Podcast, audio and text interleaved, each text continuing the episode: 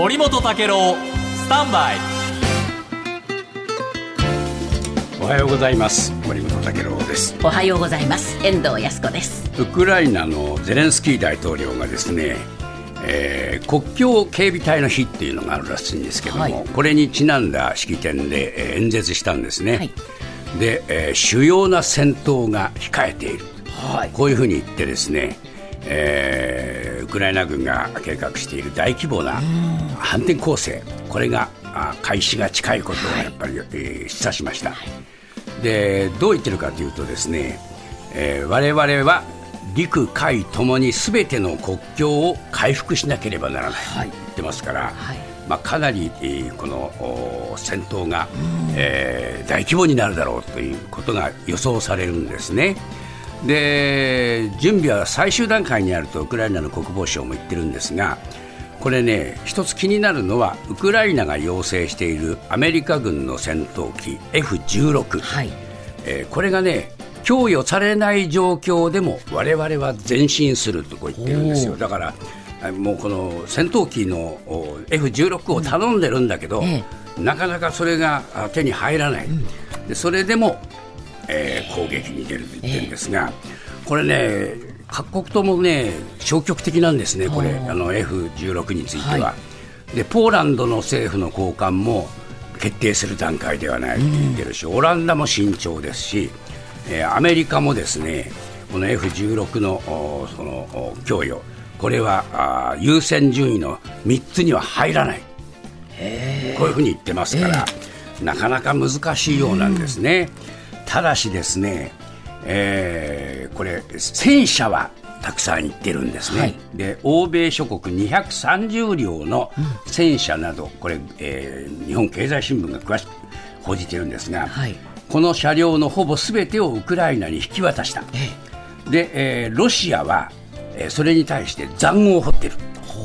えー、でその塹壕は1000キロを超える防衛線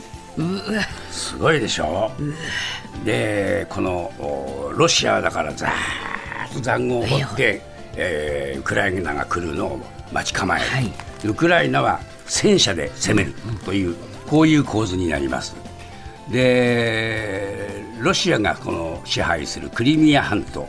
ここの基地でですね石油備蓄施設があの火災に遭いましたね、はいあれはね、言ってみれば、えー、その予兆だっていう話になってるんです、だからウクライナが仕掛けたわけですね。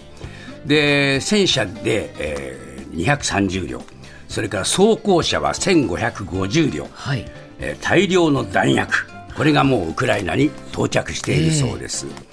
でじゃあ両軍のその保有戦車どうなのかというと、旧ソ連製と合わせてウクライナはえまあ、1000両に達した模様だっていうんですが、えー、どうなんでしょうかね、えー、拮抗してるらしいですよ、はあ、数が。数が。でウクライナはですロシアはですねウクライナと比べて装備や部隊の作戦遂行能力では、まあ、全体としては劣るんだけれども、うん、戦車や装甲車など保有車両数ではあのウクライナの倍以上あるんじゃないかと。まあ、こういうふうにも言われていて、えー、量で質をカバーする、まあ、こういう戦いになるんだそうです。えー、もうまるでね、戦争映画のようですが、そうですね、えー、片やあ塹壕を掘って迎える、片や攻める、こういう戦いになる、ただしですね、えー、通常の戦闘では攻撃側の、えー、損耗率、損傷、損耗率っていうのかな、損耗率なんて我々は言うけど、若い人はもう損耗。あの消耗の耗ですね、はいはい、えー、つまり使いべりっていうことですが、うん、それはね攻める側の方が倍近くかかる。あそうなんですか、うん、と言われているんだそうです。ですからねどうなるのかなこれ分かりませんね、うん、まあそういう中で、えー、まあこれウクライナ側の不安は空軍の戦闘力これねあのウクライナとロシアの戦力の差をこう見てみますとですね、うんそのまあ戦車は倍近く、えー、ロシアがある、はい、戦闘機はウクライナの倍以上やっぱりロシアは持っている、はい、そういう意味ではですね戦力的にはまだまだ、えー、ロシアの方が上回ってるんですが、えー、選手たち、うん、この力関係を見ると、えー、ロシアのその兵士たちは相当消耗も激しいし、そね、それから訓練もされていないということもあるんで、はい、この辺で、えー、力関係はほぼ拮抗しているのではないか。でね一つだけすごいのはですね、えー、これ、えー、ロシア軍がねサポロジエ州で120キロにわたって3層構造の防衛陣地を構築したっていうふうにイギリスがあこれ分析してるんです、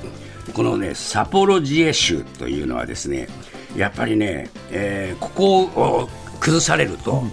えー、クリミア半島が危ない、こういうところでここを防衛しようということなんですが120キロにわたる防衛線を維持するにはね10万人程度の兵士が必要だすごいですね。でここに兵士がざーっと集中すると他が手薄になるんで、はい、そこを今度はウクライナが攻めるかもしれない。こういう、まあ、いわば攻防戦、はい、作戦のこの駆け引きこれがこれから行われるという話で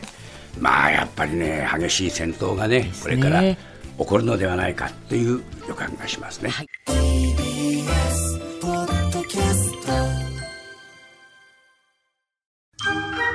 Bonjour! 三輪明宏です。ポッドキャスト番組、三輪明宏のバラ色の人生。